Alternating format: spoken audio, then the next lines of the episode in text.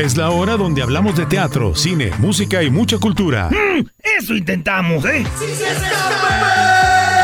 Porque cuando la lengua se suelta, no hay quien los pare. Esto es Sin Escape. Comenzamos. ¿Qué? Pues que está comenzando, ¿o qué?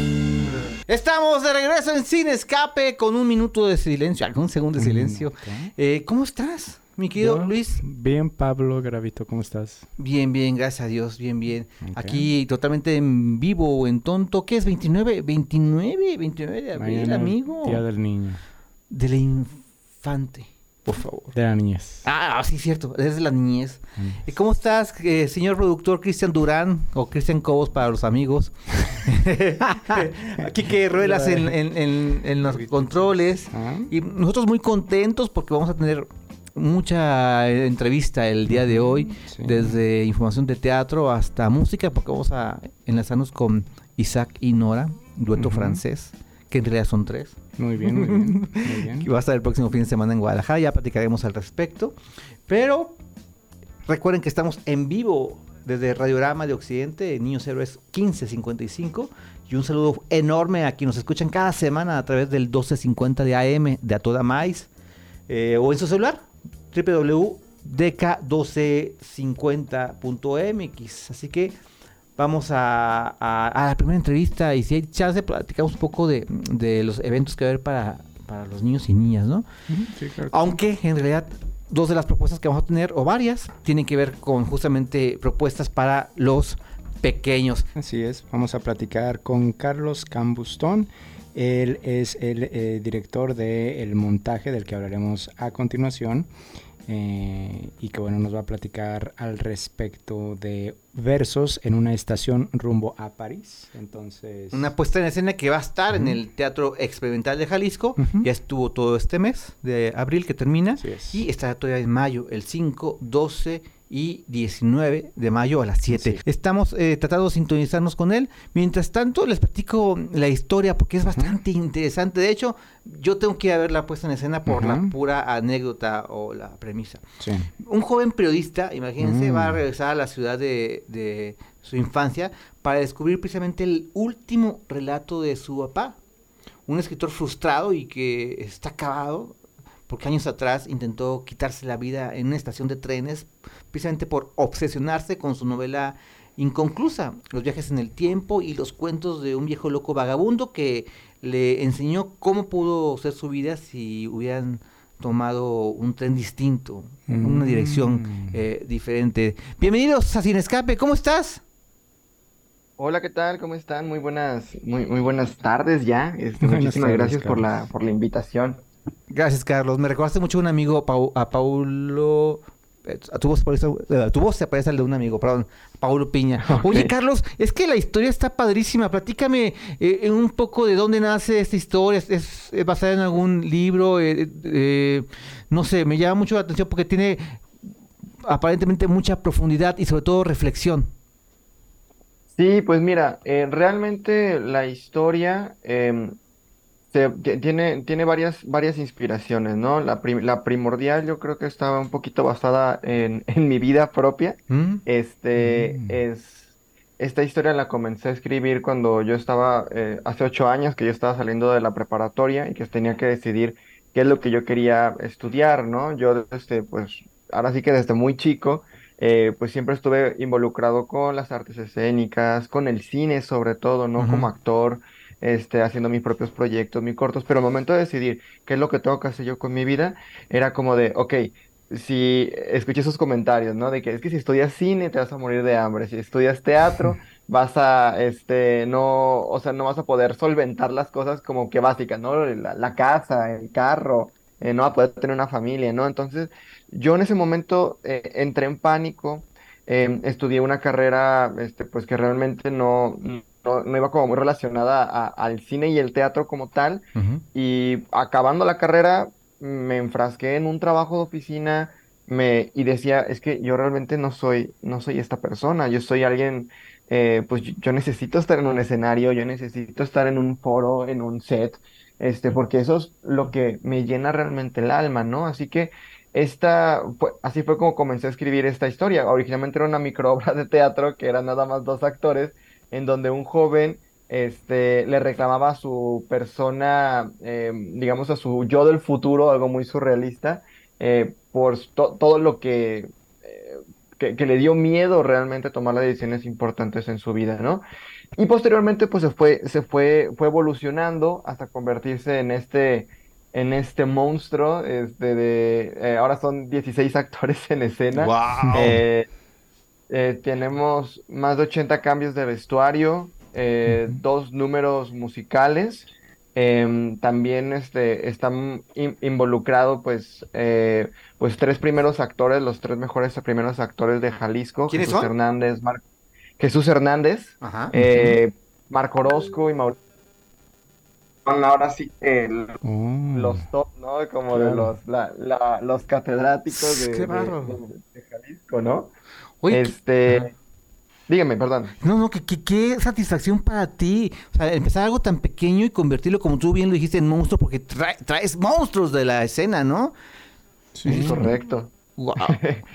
Oye, y, bueno, dígame, no, dígame. me gustaría, no sé si tú eh, puedas compartirlo, pero me gustaría si, si puedes eh, platicarnos, ¿no? o si puedes compartirnos un poco del texto para saber en qué tono está eh, este platicado o presentado esta, esta historia. ¿Te re- recuerdas algún, algún fragmento? Sé que eso le tocaría a Eh, los actores, por supuesto, lo sé, señor director, pero me gustaría que profundizáramos más en ese sentido. Pues mira, realmente toda la obra habla como en un sentido, este, mm, pues muy coloquial realmente, o sea, sí están en época, abarcamos tres épocas, eh, son los años 60, 70 y 90, entonces son tres épocas diferentes. Y en cuestión de textos, por ejemplo, una de las frases que más me gusta, porque realmente el protagonista de esta historia es este, es un joven soñador que quiere convertirse en el, en el, en el mejor escritor, ¿no? Y bueno, de, de mis momentos favoritos es este, una que le dice, eh, nos, este, la sociedad es muy cruel con los artistas, ¿no? Ustedes piensan que lo que hacemos eh, es solamente para, eh, es un hobby, es un pasatiempo, pero es lo que realmente queremos ganarnos la vida, ¿no? Eh, cuestiona por qué un contador, este, por, por qué un contador no te, no te hace tus impuestos a cambio de un poco de experiencia, por qué un, este, un ingeniero no te construye una casa a cambio de un par de dólares y por qué nosotros sí tenemos que hacerlo. Eh, eh, estoy cansado de tener una doble vida en la que en el día tengo que hacer algo que no me apasiona para poder vivir y en las noches, cuando nadie me ve, cuando estoy cansado y sin inspiración, ahí en ese momento puedo ser realmente yo. Eh, es como un fragmento de los que más me gusta de, la obra, ¿no? Es este, es, te, digo, es algo realmente muy coloquial. Hay un momento en que el señor Jesús Hernández hace un monólogo fenomenal acerca de una historia de amor, este, de, de cómo él se enamora de la luna, ¿no? Entonces es un, es un monólogo bellísimo, eh, jugamos muchísimo con el realismo mágico dentro de la obra, un, to- un poco de ciencia ficción. Es un melodrama en toda la extensión de la palabra, pero pues también tiene como pues, pues todo esto, ¿no? Este, toda esta, eh, esta sensación de magia. El día de ayer fue nuestro, nuestro estreno.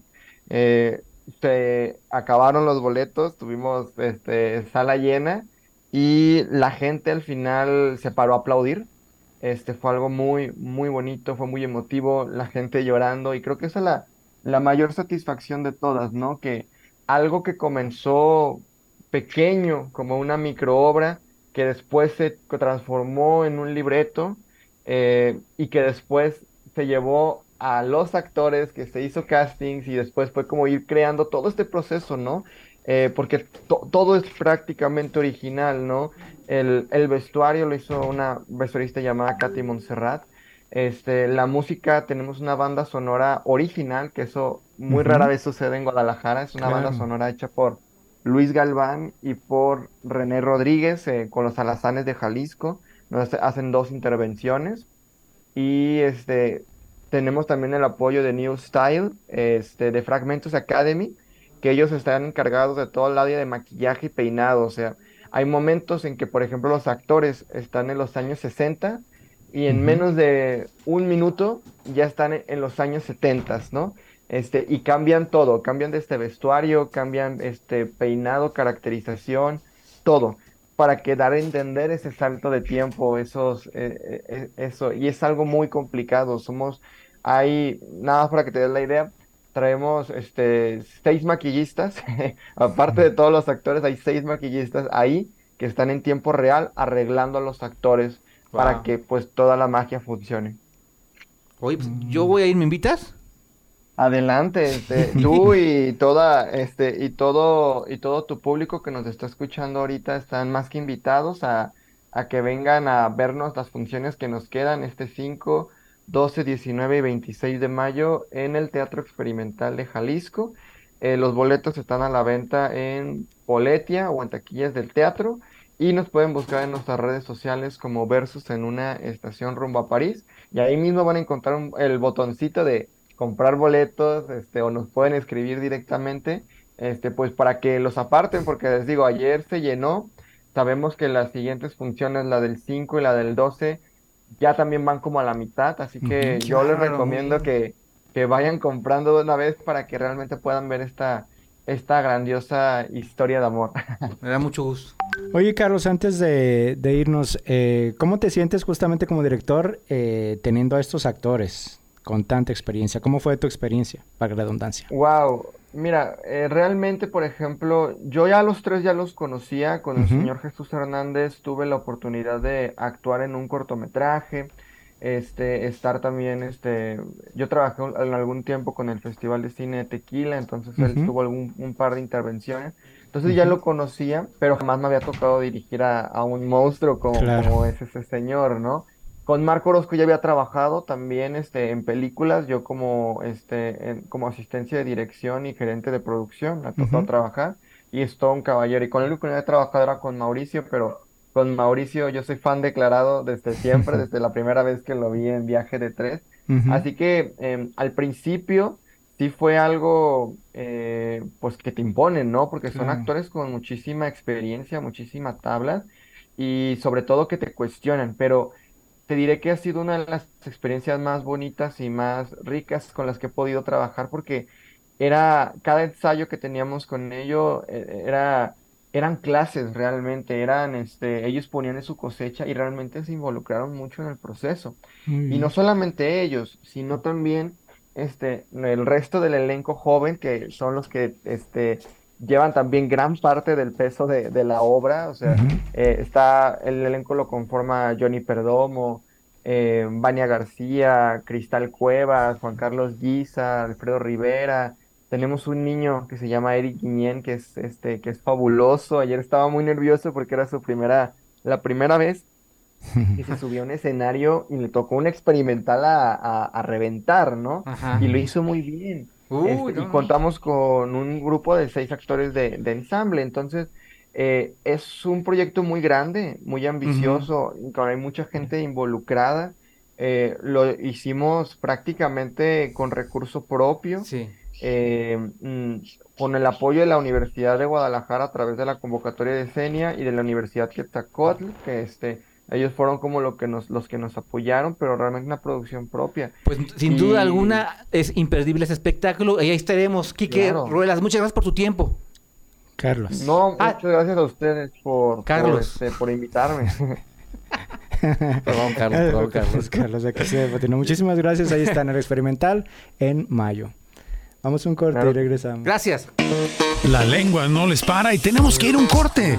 ¿Qué? Tenemos que ir a un corte. Búscanos en Facebook como Sin Escape Radio.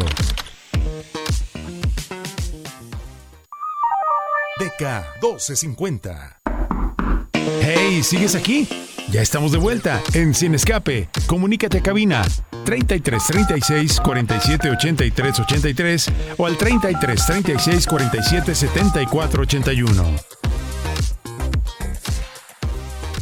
Gracias por continuar aquí en Sin Escape y platicamos en alguna ocasión sobre esta agrupación Isaac y Nora, dueto francés Así que es. no me imaginaba iba a llegar tan pronto aquí a Guadalajara. Así que vamos a una entrevista que tuvimos con ellos, con Isaac, Nora y también con su papá, Nicolás, para hablar sobre esta presentación del próximo viernes en Palco.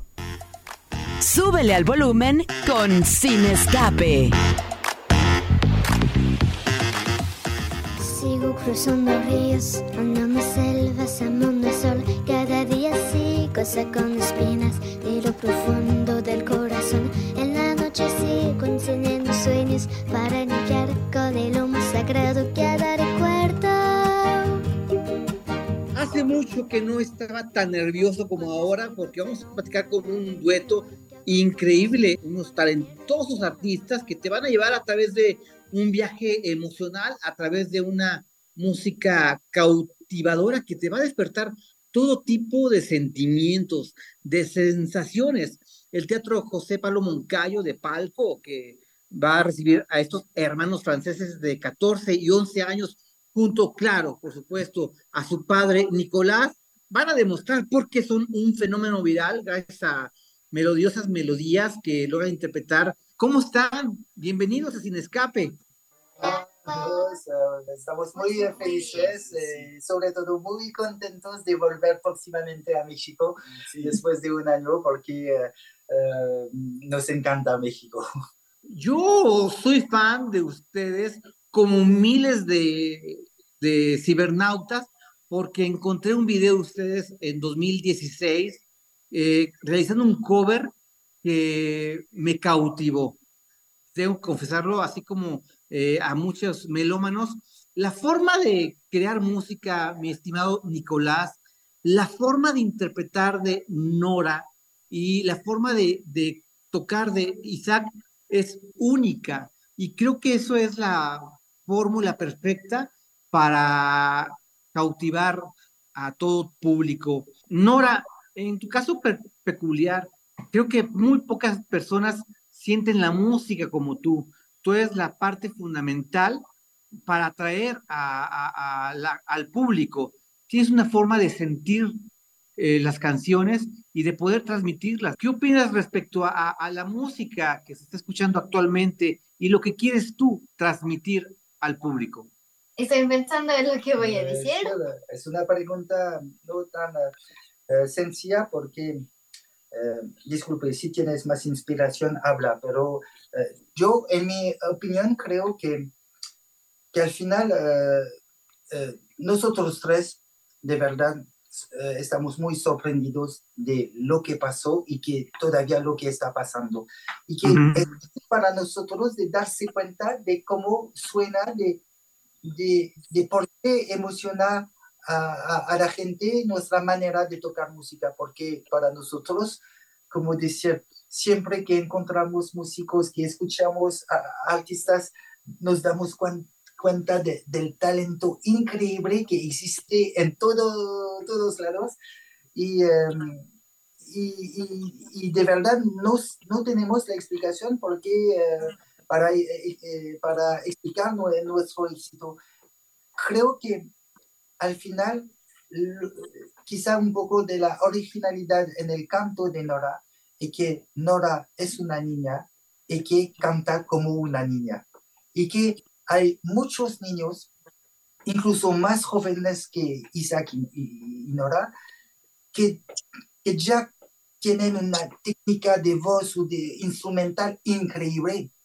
Y um, y a nosotros, eh, eh, hablo de, de, los padres, la mamá y yo, em, nos gustaba esa idea que Nora cante con una voz natural de niña, sin técnica, pero haciendo lo mejor que puede hacer con, eh, con, con sus esfuerzos y, todo para hacer las cosas. Y al principio, Nora eh, nadie hablaba español en la familia hace poco tiempo y eh, Nora no entendaba nada de la letra. Pero creo que no es tan necesario porque creo que ya hay mucha emoción en la música de América Latina, en la melodía, en, el, eh, en la forma de cantar, en, los arreglos, la música, los ritmos, y que y que canciones como por ejemplo 20 años, si no entiendes la letra, ya puede, puede emocionar eh, porque eh, la música es tan hermosa que, que eh, casi ya es suficiente. Y sí, y creo que Nora, no sé, creo que quizá lo que emocionó a la gente, de, de ver a una niña cantando como una niña y que eh, ya eh, quizá es suficiente para, para sentir emoción y, eh, y que quizá no es necesario de tener una gran técnica y de, y de- para expresar esos sentimientos. Y es que, ¿saben qué pasa, amigos, amigas de Sin Escape? Muchos pueden cantar muy bien, muchos pueden tener una eh, disciplina vocal extraordinaria, pero pocos, muy pocos, pueden transmitir lo que es una canción. Y la verdad que eh, a Nora le veo con mucho futuro en sentido. Isaac, platícanos, comenzaron eh, haciendo covers, grabaron una primera producción y ahora están eh, promocionando un segundo disco con temas ya propios, que no son versiones de otros artistas. ¿Nos puedes platicar un poco de este disco? Ah, ok, pues eh, ese disco de canciones originales, como has dicho, eh, no fue, las canciones no fueron compuestas por nosotros, eran, fueron compuestas por dos artistas, un argentino Sebastián Chon y un español Diego Galas, que ellos nos regalaron 10 canciones maravillosas y eh, la experiencia no- nos fue increíble porque es eh, nuestra primera experiencia de la, ¿cómo decir? La creación la de una creación de una canción, sí. Y eh, estamos muy felices de poder eh, salir este disco que es nuestro favorito y un, que eh, este pro- proyecto fue uno de, la- de nuestros favoritos con Nora. Y pues en el palco vamos a, a cantar nuestros clásicos latinos como eh, lo solemos hacer, pero también un poco vamos a tocar un poco de la escena actual como eh, de artistas como Mon Laferte, Natalia Lafourcade eh, y todo. Y, eh, Y tam- unas, y eh, también unas canciones de, del, eh, del, del álbum original. De, de- de canciones De- de- originales. del último álbum. Sí, del último álbum. Tal vez, corríjanme si me equivoco, todo comenzó como un juego, tal vez del papá orgulloso que dijo, voy a mostrar qué tan talentosa es mi hija y qué virtuoso es mi hijo. ¿Se esperaban la respuesta de las redes sociales? Nunca, jamás, jamás. De verdad, todavía, eh, eh, lo digo siempre, pero de verdad, a, a veces tengo la impresión que voy a despertarme en unos minutos y diciéndome, oh, qué sueño increíble, eh, lo que, porque creo que nunca hubiéramos podido pensar que un día tocaríamos en teatros como el palco, pero hemos tocado en el Teatro Mayor Julio Mario Santo Domingo en Bogotá, en el teatro, el Gran Teatro Nacional en Perú. Y de, de verdad, este, me emociona mucho, pero para mí eh, hay algo de, de completamente eh, loco en esa aventura, porque hace poco tiempo estábamos, como lo dijiste, eh, tocando, pero jugando eh, también estas canciones en nuestra casita en Francia. Y mm, na- nadie en la familia tiene raíces latinas, no hablábamos español. De, de verdad, me, me emociona tanto que eh, eh, estamos muy felices, es cierto, pero eh, también muy agradecidos de esta acogida que hemos recibido de la gente de América Latina y eh, en particular en México. hacen felices a muchos músicos mexicanos, que podría mencionar a grandes talentos de gran trayectoria, pero se me ocurre a un grupo que tiene poco de, de haberse formado, pero que tiene una gran visión y gran calidad musical. Daniel, me estás matando. Es Somos- una gran participación que pocos esperaban. Somos muy fans de Daniel Mestas. Sí, es matando. eh, nuestro grupo favorito quizá de América porque ya son músicos eh, geniales y tienen un talento y además de eso tuvimos la suerte de hacer una colaboración con ellos porque grabamos en México en eh, la primavera pasada eh, el clásico cubano Dos Galdeñas. En nuestros conciertos tocamos una canción de Daniel Me Estás Matando que se llama Jazzy y siempre es un gran éxito.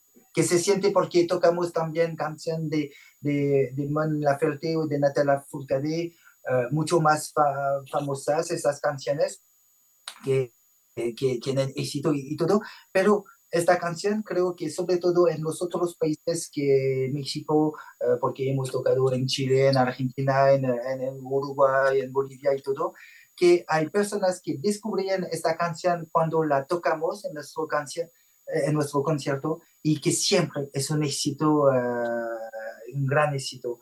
Me encanta, me encanta ese grupo. Nora, Isaac, sin duda es muy divertido esto de ser músicos, cantantes, que la gente ya los reconozca, los aplauda, pero me gustaría mucho que, pues que los chicos de ahora que quizás tienen el mismo sueño que ustedes, pues cómo llevan este el tema de, de la escuela y cómo llegar a lograr cumplir sus sueños. Ah, pues ah, hace dos años que hacemos la escuela a la distancia, porque como eso podemos hacer giras y viajar y dar conciertos. Pero eh, este año vamos a regresar a la escuela normal. porque um, Isaac a día de hoy tiene 15 y Nora 11 y um, ya como dijo Nora, dos años de escuela a la distancia, pues la mamá hace la escuela con eh, Nora y yo hago la escuela con Isaac y, um, y es una prueba de verdad porque toma mucho tiempo y eh, que no es eh, fácil eh, de, de, hacerlo para que, que pase bien, para que, que, no sé cómo decir, para lograrlo, porque requiere regularidad y todo, pero es el precio que tenemos que pagar sí, eh, para poder viajar como lo estamos haciendo. Y eh, como lo dijo Nora, a la vuelta al cole en septiembre, los niños van a volver en su colegio normal, porque de verdad, aunque es un sueño es una gran felicidad de poder viajar, descubrir países, culturas, descubrir nuevas comidas para nosotros y de dar conciertos en salas hermosas, todo es, eh, y es muy enriquecedor. Creo que eh, adolescentes como Isaac y necesitan pasar tiempo con otros amigos de su edad que necesitan socializar, que necesitan también, eh, me imagino, Isaac que eh, tiene su clase de matemática con su padre, su clase de historia con su padre, su clase de cualquier cosa con su padre, después de eso va a tocar música con su padre, eh, después va a dar conciertos con su padre. Y creo que un ado- cada adolescente necesita creo que Isaac em- empieza a estar un poco harto de pasar tanto tiempo con su padre y creo que, que los niños necesitarían, y también no solo para la escuela, pero también para la música. Agradecemos mucho su tiempo por haber estado con nosotros en Sin Escape. Y pues una vez más la invitación a- al concierto en el Teatro José Palomo Moncayo de Palco eh, a las ocho y media. ¿No es así, Isaac? Nora, ¿qué vamos a poder escuchar? Ah, hola, somos Isaac y Nora y tocaremos el 5 de mayo en el Teatro Palco en Zapopan eh, a las ocho y media de la noche y esperamos verlos ahí. ¿Qué temas no pueden faltar en este concierto? Pues ah, tocaremos ah, canciones ah, cl- clásicos latinos de antaño. Eh, también un- canciones un poco más modernas, como de Natalia Lafourcade o Mon Laferte. Daniel, me estás Y matando. Una canción de Daniel, me estás matando. Y también ah, canciones de nuestro nuevo álbum, canciones originales. Muchas gracias, Nora, Isaac, eh, Nicolás. Éxito y es un placer verlos por primera vez en Guadalajara, porque en México ya habían visitado, pero Guadalajara es primera vez. Sí, es por primera vez y tenemos muchas ganas porque justamente eh, de México es un país enorme eh, comparado a Francia, es enorme y tenemos ganas de descubrir un poco más porque solo habíamos tocado en México DF la última vez y de poder, eh, ahora vamos a tocar en Zapopan, pero también vamos a tocar en Aguascalientes y en Cuernavaca, pues otros lugares y tenemos muchas ganas. Muchísimas gracias, sin duda, un concierto imperdible. Ahí estaremos. En un momento regresamos a Sin Escape. No le cambies. ¿Tienes un mensaje? Comunícate ahora 33 36 47 83 83 y 33 36 47 74 81.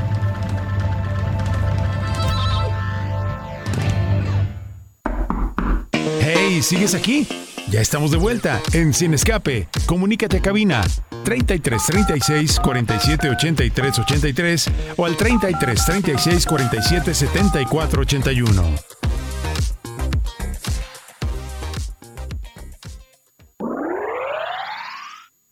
Esta tarde abramos el telón.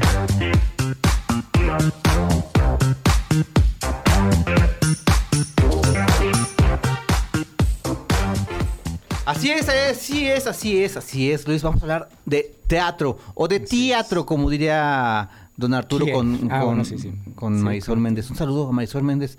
No sé de dónde ande, ni profesional ni personalmente.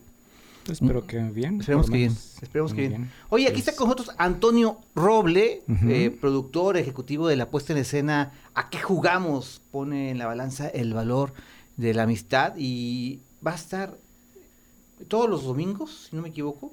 7, 14, 21 y 28 de mayo en el Teatro Experimental, Experimental. de Jalisco a la una de la tarde. Está ahí en Calzada Independencia, eh, Pues a un costado del Agua Azul, del Agua.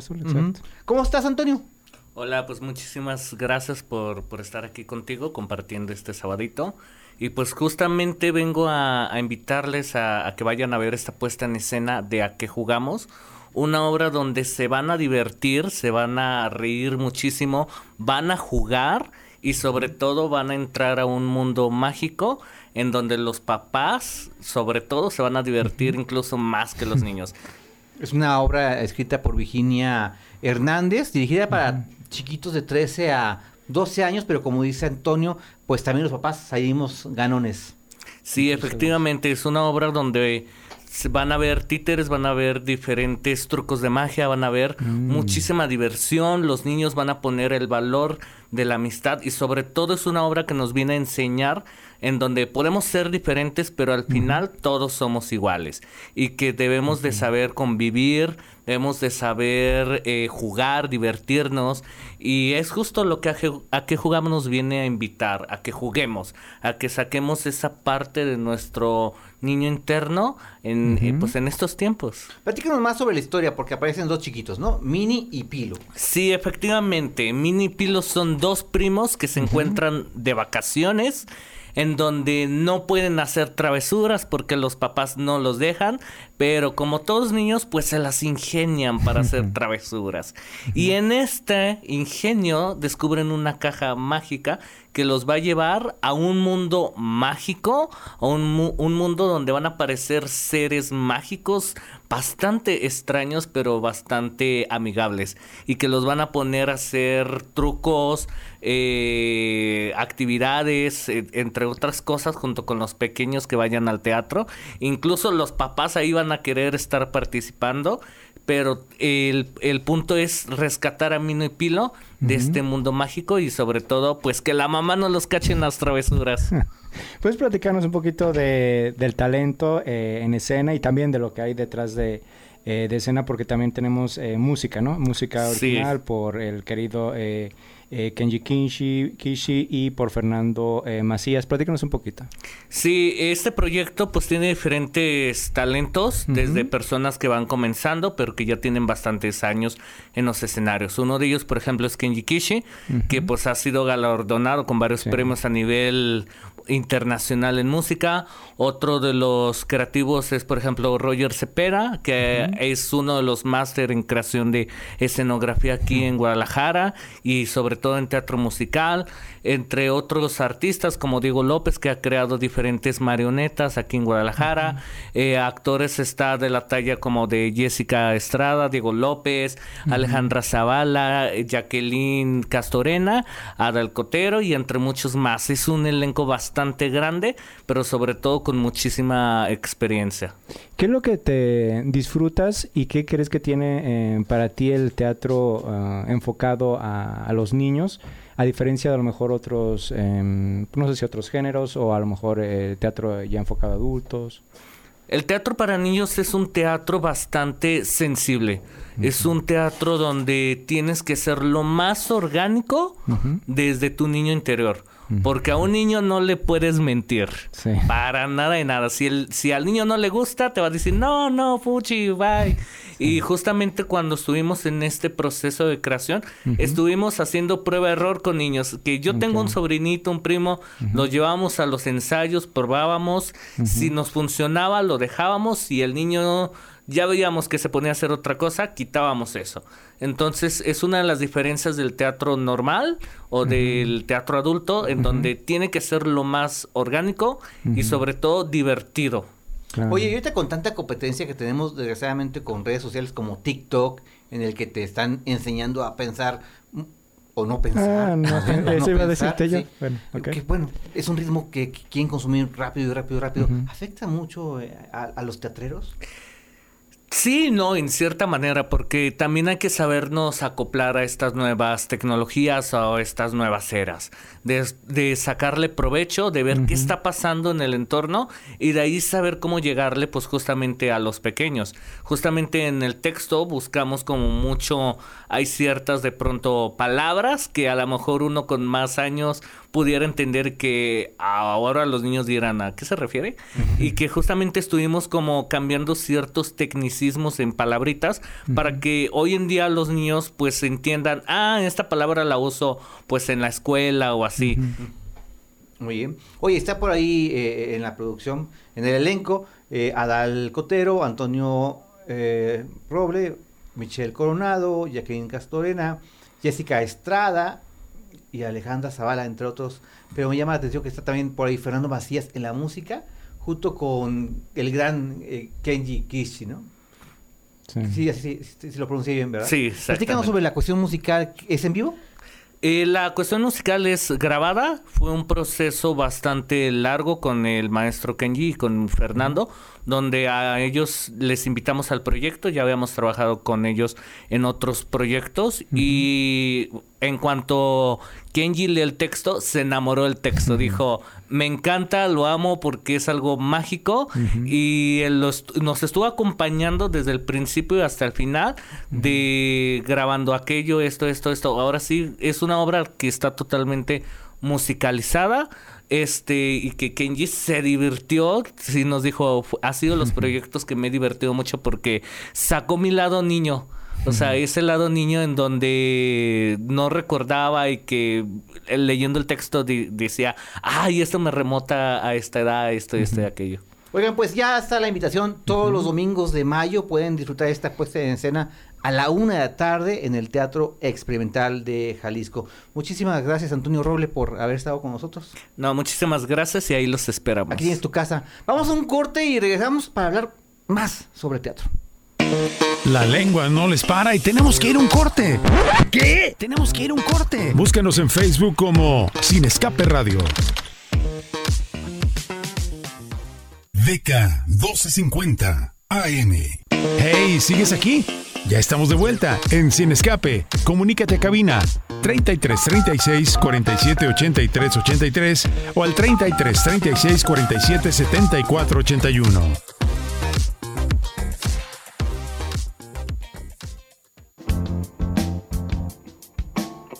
Estamos ya en el último bloque. Oye, no tengo audífonos. Espero que aquí Ah, nos ayuden con, con sí. audio dentro de la cabina. Porque tenemos una entrevista telefónica con Carlec Ramos, directora de la obra La extraordinaria historia del niño que se comió la servilleta de su sándwich. ¿Cómo estás, Carlec? Hola, muy buenas tardes, muy bien, gracias, muy contenta de estar aquí con ustedes. Para nosotros es un placer que entables esta comunicación. Hay que invitar a los radioescuchas a que vayan a ver esta puesta en escena que estará todos los domingos de mayo a la una de la tarde en el Teatro Vivia Blumenthal, allá en calle Tomás B. Gómez 125. ¿De qué trata, aunque les- el título lo está diciendo casi todo, pero de qué trata la extraordinaria historia del niño que se comió la servilleta de su sándwich? Bueno, la obra trata, es la historia de Rodrigo, que pasa por un proceso de cambio siendo el niño nuevo en la escuela. Y bueno, ¿quién no ha pasado por una situación así, no? Donde el cambio, los miedos, eh, nos hacen enfrentarnos pues a, a estas cosas, ¿no? Entonces, es una historia muy, muy bonita con la que se pueden identificar chicos y grandes porque, bueno, hay personajes muy peculiares con los que seguramente coincidimos cuando estudiábamos, cuando éramos estudiantes. ¿Cuánta gente interviene en esta producción, Carla? Son- Carlec, Carlec, Carlec, perdón, Carlec. Son cuatro chicas en escena, actrices jóvenes que van inici- iniciando su carrera, eh, que aparte tienen un talento y una frescura padrísima, se van a divertir mucho y la propuesta es muy, muy dinámica. Entonces, eh, son cuatro actrices, de hecho aquí las tengo, vamos vamos a dar función fuera de Guadalajara. Guau, ¿a dónde van a ir? Eso. ¿Perdón? ¿Para dónde van a ir? A Tala. Ah, aquí. Vamos a Tala a festejar el Día del Niño. Y eso es una obra que, que eh, queda muy bien para el público infantil y para el público adulto también. Los, los chicos y grandes lo disfrutan muchísimo. ¿Con qué mensajes se van los chiquitos y los grandes? Bueno, los chicos, un- lo- los, niños comentan, nos han comentado eh, este mensaje que tiene la obra de enfrentarte a los miedos, a, a situaciones como bullying, que aunque toca la obra temas muy fuertes como este, pues lo aborda de manera muy dinámica y, y divertida. Eh, y los adultos, bueno, pues es una cosa muy nostálgica recordar cuando cuando estudiamos y cuando pasamos por estos procesos. Y sabes qué, eh, Carlec, creo que llega en el mejor momento. Desgraciadamente llega en el mejor momento por, por lo que estamos viendo en el bullying, ¿no? Ahorita el bullying está en su máxima, en su máxima expresión y creo que eh, aportas eh, algo muy valioso para, para toda la gente que, que de una u otra forma estamos involucrados con este fenómeno, ¿no? Claro que sí, sí es un tema complicado, difícil, pero como, como está abordado en este texto, que es de Ricardo Rodríguez, eh, pues de verdad que está abordado de una manera muy, muy bonita.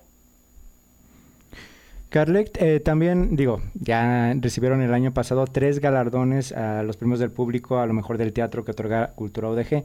¿Cómo se sintieron con, eh, pues, con ese, ese galardón y con ese recibimiento del público? Ah, es una sorpresa muy, muy chida, no la esperábamos. Tuvimos cinco nominaciones, Ujú. como mencionas, eh, tres reconocimientos, entre ellos Mejor Actriz, Ajá. Mejor Vestuario y Mejor Iluminación dentro del programa Nuevas Voces. Entonces, híjole, fue fue una sorpresa. La verdad es que no no creímos o no esperábamos como esta respuesta hasta así del público. Sí. Sí, sí nos comentaban y sí salía el público muy contento de las funciones, pero de verdad que no esperábamos estar eh, re- reconocidos en estos premios que organiza la Coordinación de Artes Escénicas. ¿Por qué no debemos de perdernos a ver, perdón, ahí va. ¿por qué no debemos de perdernos esta obra? Mm, bueno, de entrada porque van a pasar un momento en familia súper, súper divertido y puede ser un, un motor, un, un pretexto para abordar temas con los chiquitines eh, pues difíciles, ¿no? Complejos y como adultos pues de verdad que, que va a ser una cosa nostálgica, maravillosa la experiencia. O sea, hay que ir, hay que ir. Carla, ay Carla, ¿por qué digo Carla, carajo? Carlec. Parece, Car- parece, Carla. Carlec Ramos, directora de La extraordinaria historia del niño de que se comió su servilleta. La, La servilleta, servilleta de su sándwich.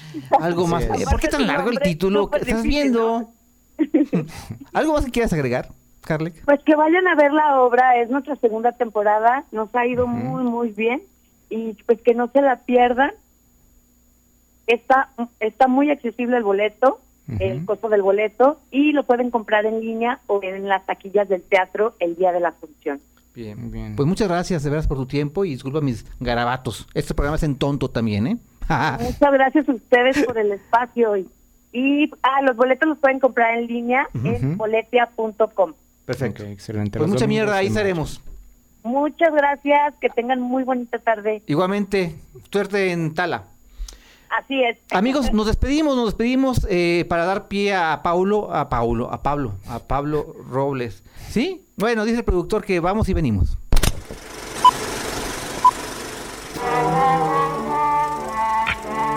Es momento de apantallarnos con Pablo Robles. Pablo, Luis, un gusto estar nuevamente en esta bonita sección de Sin Escape en donde yo les cuento los estrenos más recientes de la semana en el mundo del cine y streaming. Y es que han sido semanas de muchas sorpresas como Evil Dead Rise que estrenó la semana pasada y que disfruté a morir, van tres veces que la veo y no me canso. Y aunque este estreno no es de terror, sí tiene a uno de los personajes más emblemáticos del género y es que Nicolas Cage da vida a Drácula en Renfield, una reimaginación de la clásica novela de Bram Stoker que se contextualiza en la actualidad y que se centra en Renfield, el famoso secuaz de Drácula que aquí mantiene una especie de relación tóxica con el vampiro y busca separarse de ella referencias, humor y acción en esta película que seguramente te saca un par de sonrisas. Y que por cierto déjenme contarles que con esta película Nicolas Cage cumple un sueño de interpretar a Drácula y es curioso que sea justamente este fin de semana porque en México tenemos el reestreno de Superman la película. El clásico de fines de los 70 regresa a la pantalla grande remasterizada y que bueno, marcó un antes y un después para los superhéroes en el cine. Si nunca la han visto en cines o no la has visto en general, esta es una gran oportunidad, sobre todo en este Día del Niño, donde puedes ir a sacar a tu niño interior. Y digo que es curioso que estrene este fin de semana porque Nicolas Cage alguna vez quiso interpretar a Superman pero no se le cumplió. Y hablando de cosas que no se cumplieron, esta semana estrenó la adaptación o intento de adaptación de Senseiya, este famoso anime también conocido como Los Caballeros del Zodiaco. Y lo que no se cumplió fue justamente tener una buena adaptación de este anime, pues acaba de estrenar esta película, Los Caballeros del Zodiaco Senseiya El Inicio, una película que es un muy muy mal intento de llevar a la pantalla grande estos icónicos personajes que seguramente más de uno creció con ellos. Yo no les voy a decir que no la vean, queda en el criterio de cada quien, pero honestamente yo no lo recomiendo ni siquiera si te gustó el anime en alguna en algún momento de tu vida. Y es que con decirles que lo están comparando con Dragon Ball Evolution, este live action de Dragon Ball, creo que estoy diciendo bastante. Y hablando de adaptaciones live action, si tú disfrutas de lo que Disney ha hecho con sus clásicos, que lo dudo mucho, esta semana en Disney Plus estrenó Peter Pan y Wendy, una nueva película adaptación del clásico cuento que seguramente también va a tomar muchos elementos de la ya existente película animada de Disney. No he tenido la oportunidad de verla, pero le está yendo bien en críticas, pero no tanto en la recepción del público. Habrá que verla, si ustedes la ven, me dicen y la comentamos aquí la semana que viene. Estas son las recomendaciones que les traigo esta semana. Recuerden que me pueden encontrar como arroba soy Pablo-Robles en todos lados y que me pueden leer en todas las redes sociales de Cineconflicto con ese mismo nombre en todos lados, así aparece. Muchas gracias nuevamente por el espacio, Luis y Pablo, y espero que ustedes también tengan algo que recomendar esta semana, ya sea en cines, ya sea en streaming, algo viejo, algo nuevo. Los dejo para que ustedes compartan qué tienen para recomendar este fin de semana. ¡Ey! Regresamos ya para irnos. Yo quisiera recomendar, pero de verdad, recomendarles la serie de Netflix El amor después del amor, acerca de la vida de Fito Páez. No saben qué joyita. O sea, qué buena dirección, excelentes actuaciones. No es pretenciosa la, la, la serie. ¿A partir de qué momento hablan de él? ¿O todo? Desde, prácticamente desde, su, niñez. Está muy bien. Y como juega con los tiempos, está padrísimo. Ah. Entonces me gustaría mucho que compartieran, ya sea en redes sociales o aquí en, nuestros teléfonos, este, ¿qué les parece a ustedes esa serie? Si conocen o no a Fito. Porque a lo mejor estoy siendo influido como fan de Fito Páez, ¿no? Pero, influido, influenciado, ¿no? Perdóname.